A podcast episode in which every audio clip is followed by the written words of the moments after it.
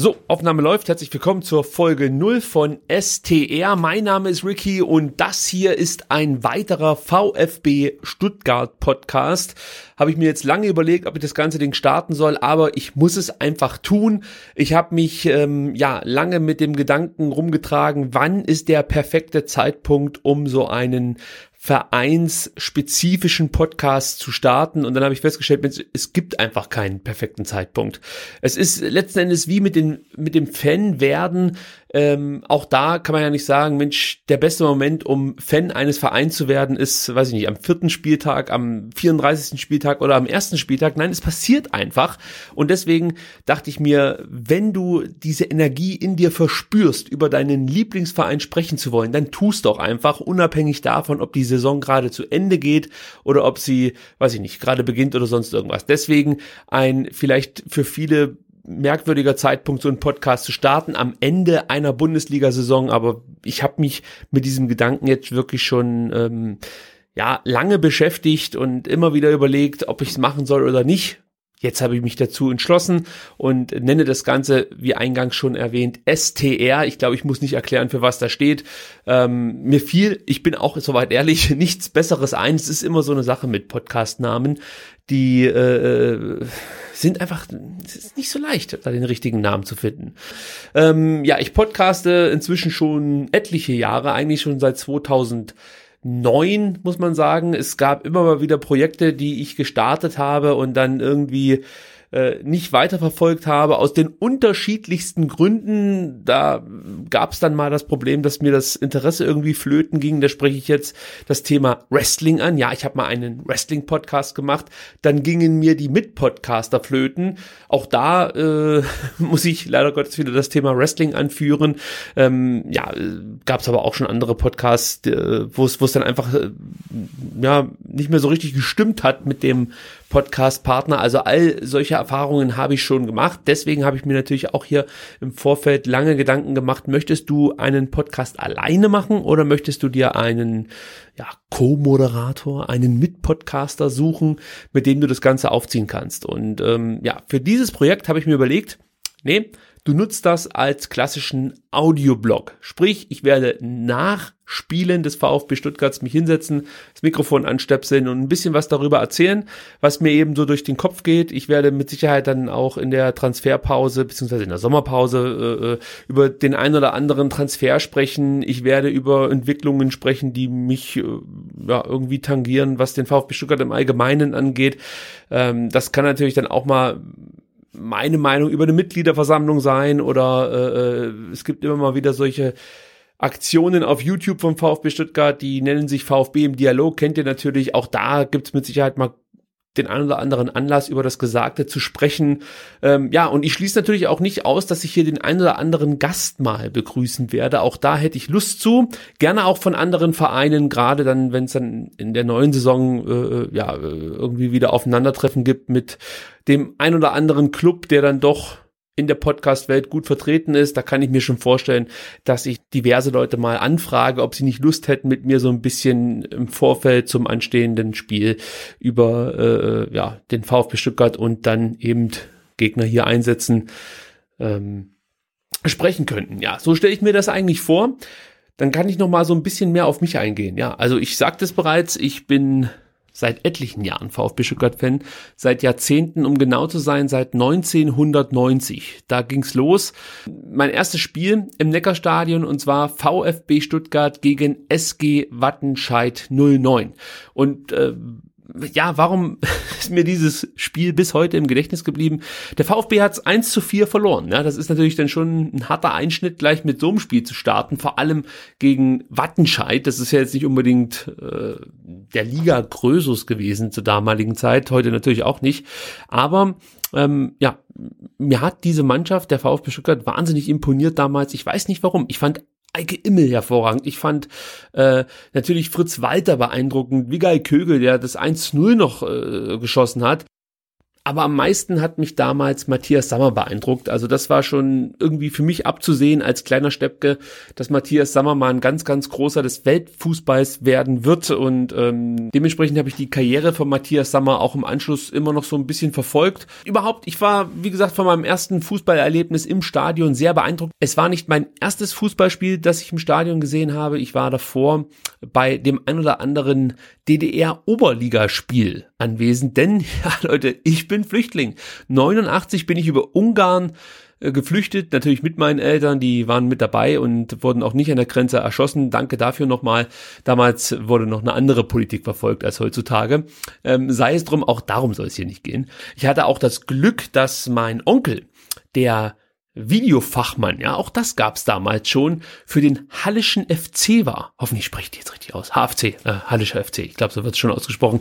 Ich habe mit dem Verein an sich nichts zu tun, aber es hat mir halt äh, Türen geöffnet, dass ich äh, dann auch mal so ein bisschen hinter die Kulissen gucken konnte damals. Es war mir gar nicht so sehr bewusst, das wurde mir dann erst im Nachhinein bewusst, dass ich da mal in der Kabine war mit, mit Spielern, die dann äh, später auch große Karrieren hatten. Ich glaube, Darius Wosch war da mit dabei, etc. pp.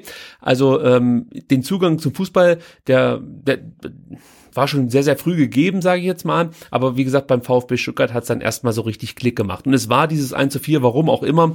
Äh, kleine Anekdote vielleicht noch dazu, dann kann ich das abschließen. Ähm, damals traf zum 1 zu 1 ein gewisser Sané, der, äh, ja, der Erfinder des ich möchte mal sagen, Trademark Jubelmoves war, denn äh, Suleiman Sané war der Erste, der dann immer so ein Salto gemacht hat und das glaube, fast nach jedem Tor. Also jetzt nicht nur wie Miro Klose das gemacht hat, nach wichtigen Toren, sondern ich glaube, Sané hat das wirklich bei jedem Tor gemacht. Auf jeden Fall äh, habe ich ihn immer mit diesem Vorwärtsseite verbunden und ähm, er schoss das 1 zu 1 gegen den VfB, ich habe es gerade erwähnt, und stand dann vor mir und hat das Vorwärtssalto zelebriert. Das war schon beeindruckend. Ähm, aber es hat nicht gereicht, um Anhänger von SG Wattenscheid 09 zu werden. Im Nachhinein sage ich Gott sei Dank. Ja, äh, anschließend bin ich immer mal wieder mit meinem Vater ins Stadion gegangen, so wie es vielleicht viele äh, dann auch tun, wenn sie aus äh, irgendwelchen ähm, ja, Regionen kommen, wo Bundesligisten unterwegs sind. Das kennt ihr dann wahrscheinlich. Dann wird man ins Stadion geschliffen und muss jetzt diesen Verein auch toll finden. Im besten Fall geht's euch so wie mir. Ihr fandet den Verein toll, bei dem ihr auf der Tribüne sitzen dürftet. Und ja, ich habe natürlich immer mehr einen Zugang bekommen zum VfB Stuttgart. Und äh, äh die erste das erste Highlight eigentlich war dann die Meisterschaft 1992. Das ganze Spektakel, muss man fast schon sagen, habe ich damals im Freibad am Radio mitverfolgt. Und als der VfB dann Meister wurde, sagte mein Vater zu mir, Mensch, die kommen heute Abend mit dem Flugzeug am Flughafen an, logischerweise. Da haben wir es wieder. Äh, komm, steig ins Auto ein, wir fahren zum Flughafen und gucken uns das Ganze an. Äh, und das haben wir dann auch gemacht. Wir haben den VfB Stuttgart dann mit ein paar anderen Fans am Flughafen empfangen und diese Bilder werde ich nie vergessen. Das war wirklich unfassbar, als sie dann mit der Meisterschale da rauskamen. Und ähm, ich war damals ja, wie alt war ich? Zwölf Jahre alt. Das, das war für mich irgendwie unvorstellbar, dass mein Lieblingsverein deutscher Meister geworden ist. Es, es, es war einfach wirklich für mich unfassbar. Und dann war es natürlich ganz, ganz um mich geschehen. Wenn nicht schon davor natürlich wirklich eigentlich entschieden war, für welchen Verein auf Ewigkeiten mein Herz schlagen wird. Also spätestens dann mit dieser Meisterschaft war alles klar, das ist mein Verein, der beste Verein Deutschlands, ist mein Lieblingsclub, es kann nicht anders kommen. Und von da an, ähm, ja, war es dann eigentlich wirklich, äh, war es dann eigentlich wirklich so, dass ich jedes Spiel irgendwie mitverfolgt habe. Also natürlich dann bei der ARD in der Sportschau oder am Radio. Ich, ich wollte einfach keine Spiele verpassen. Äh, 94, 95 habe ich mich dann so ein bisschen von meinem Vater absondern können und bin mit Freunden ins Stadion gegangen. Damals noch in den B-Block, das weiß ich noch, also mit 95 oder mit, äh, äh mit 15, so muss ich sagen, mit 15 war ich, glaube ich, zum ersten Mal im B-Block und habe mir dann äh, für die Saison 95, 96 meine erste Dauerkarte geholt. Äh, vielleicht noch kurz was zu meinem ersten Auswärtsspiel, wenn das jemand interessiert. Mein erstes Auswärtsspiel war standesgemäß das Derby gegen den Karlsruher SC. Auch das muss man wieder sagen, war keine allzu gute Erfahrung, denn äh, der VfB verlor damals in Karlsruhe mit 3 zu 1. Aber natürlich war das drumherum eigentlich das, das warum man mitgefahren ist. Das war äh, im April 1995 auch das sehr beeindruckend gewesen gewesen für mich, ähm, ja, zum ersten Mal auswärts dabei gewesen zu sein und dann mit 15, 16 Jahren von Polizeihundertschaften zum Stadion begleitet zu werden und so. Das war schon, das war schon ein Highlight für sich, möchte ich sagen. Ähm, das zweite Auswärtsspiel war auch noch interessant. Da bin ich auf den Bökelberg gefahren. Borussia Mönchengladbach gegen den VfB Stuttgart 3-1 verloren. Also auch da, ich, ich krieg immer richtig auf den Sack äh, in, in der Anfangsphase mit meinem Verein. Man merkt es immer wieder, die Auswärtsspiele, die ersten beiden 3-1 verloren. Das erste Heimspiel 1 zu 4 gegen Wattenscheid. Also der VfB hat's mir nicht leicht gemacht, aber hat trotzdem mein Herz gewonnen. Ja, Dauerkarte, wie gesagt, dann äh, in der Saison 95, 96 und dann das klassische Fan-Dasein eigentlich, ja. Also äh, im Großen und Ganzen wurde man ja bis 2010, möchte ich mal sagen, vom VfB eigentlich immer als Fan ganz gut befriedigt. Ja, es gab natürlich schon Auf und Abs, aber im Prinzip hatte der Verein nicht allzu oft was mit dem Abstieg zu tun und wenn, dann konnte man es als Randnotiz verbuchen. Aber dann ging es natürlich so ein bisschen bergab. Aber was mir aufgefallen ist, umso schlimmer es beim VfB wurde, umso mehr habe ich mich für den Verein wirklich so äh, an sich interessiert. Also es war nicht mehr nur die Spiele, sondern es war auch das dahinter, was mich immer mehr interessiert hat. Äh, deswegen bin ich dann auch Mitglied geworden, um eben noch mehr Einblick zu bekommen. Ich glaube, man möchte damit mehr zum Ausdruck bringen, dass äh, das mehr als nur irgendwie so ein, so ein Zeitvertreib ist, dass man am Wochenende mal ins Stadion geht oder sich mal ein Spiel im Fernsehen anguckt. Nee, das ist mehr. Es ist, ist wirklich mittlerweile eine Einstellung geworden, dieser Verein. Äh, äh, er gehört einfach zu mir wie ja, mein Beruf oder äh, ja andere Dinge, die die mich tagtäglich umgeben. Und so ist es halt eben auch beim VfB. Äh, und wie gesagt, gerade in der schwierigen Phase habe ich mich sehr dafür interessiert, in welche Richtung die Weichen gestellt werden für den VfB Stuttgart. Und deswegen wollte ich eigentlich äh, auch unbedingt zumindestens das Gefühl haben, mitbestimmen zu können und bin deswegen dann, wie gesagt, so 2015, 2016 äh, um den Dreh rum Mitglied geworden. Ja, und äh, finde es auch sehr, sehr gut. Äh, bin da gerne auf diversen Mitgliederversammlungen, also mich interessiert das immer, auch die Zahlen, das Geschwafelte, das, das, das, das ziehe ich mir da ganz gerne rein äh, und verarbeite das dann meistens auf den Rückweg von Stuttgart. Ich wohne ungefähr so ja, 20 Minuten, 25 Minuten von Stuttgart weg und dann mache ich mir immer mal so ein paar Gedanken zu dem, was da eben dann äh, gerade zum Besten gegeben wurde. Also ähm, ja, es ist schon für mich ein Thema, das mich sehr, sehr interessiert, aber das konnte ich, glaube ich, jetzt auch deutlich machen. Äh, ich hatte auch schon das Glück, ähm, bei der ein oder anderen VfB im Dialogveranstaltung anwesend sein zu dürfen. Da werden Mitglieder ja immer mal wieder angeschrieben, ob sie Lust hätten, äh, ja, vorbeizukommen und sich das live anzuschauen.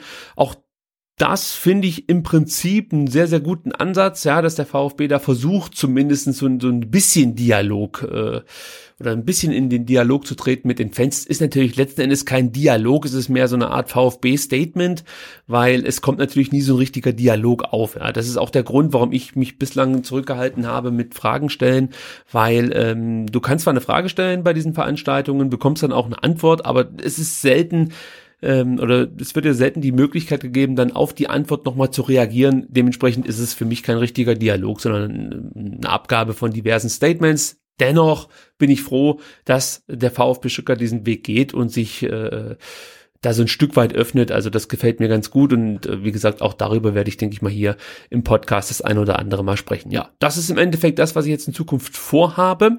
Ähm, ich möchte jetzt hier keine Garantie abgeben, dass ich nach jedem Spiel mich hier hinsetze und äh, meine Gedanken in ein paar Minuten fasse und, und, und dann irgendwas sage. Aber ich, ich, ich versuche häufig, ich versuche regelmäßig äh, euch hier Podcast-Folgen bereitzustellen, so muss man es letzten Endes sagen. Und was ich vielleicht auch noch ganz kurz anfügen will, ich bin natürlich jetzt hier nicht angetreten, um den anderen Stuttgart-Podcasts weiß ich nicht, äh, Konkurrenz zu machen. Ich finde die alle hervorragend, die es da so gibt. Ich, ich, ich habe eigentlich alle abonniert und nehme auch bei allen Podcasts irgendwas mit. Also es ist eher ähm, so eine Art freundschaftlicher Gruß in diversen Richtungen, ob das jetzt die Jungs vom Brustring Talk sind oder Podcast und es gibt auch noch andere. Ich möchte jetzt nicht jeden einzelnen aufzählen. Ihr kennt sie ja eh. Äh, also zumindestens gehe ich davon aus, wenn ihr mich gefunden habt, dass ihr auch die anderen VfB Stuttgart Podcasts kennt. Auch dazu vielleicht noch kurz ein Wort. Äh, es heißt immer so, ja Mensch, jetzt kommt der Nächste mit seinem VfB-Podcast um die Ecke. Es gibt doch schon vier, fünf Stück. Also warum kommt jetzt noch jemand mit einem VfB-Podcast? Ich kann euch sagen, wenn man Fan des HSV ist, ja, ist natürlich schon, also natürlich schon eine Ansage, wenn man Fan vom HSV ist, aber ähm, die haben wirklich die, die breiteste Podcast-Szene, die äh, ja vielfältigste Podcast-Szene.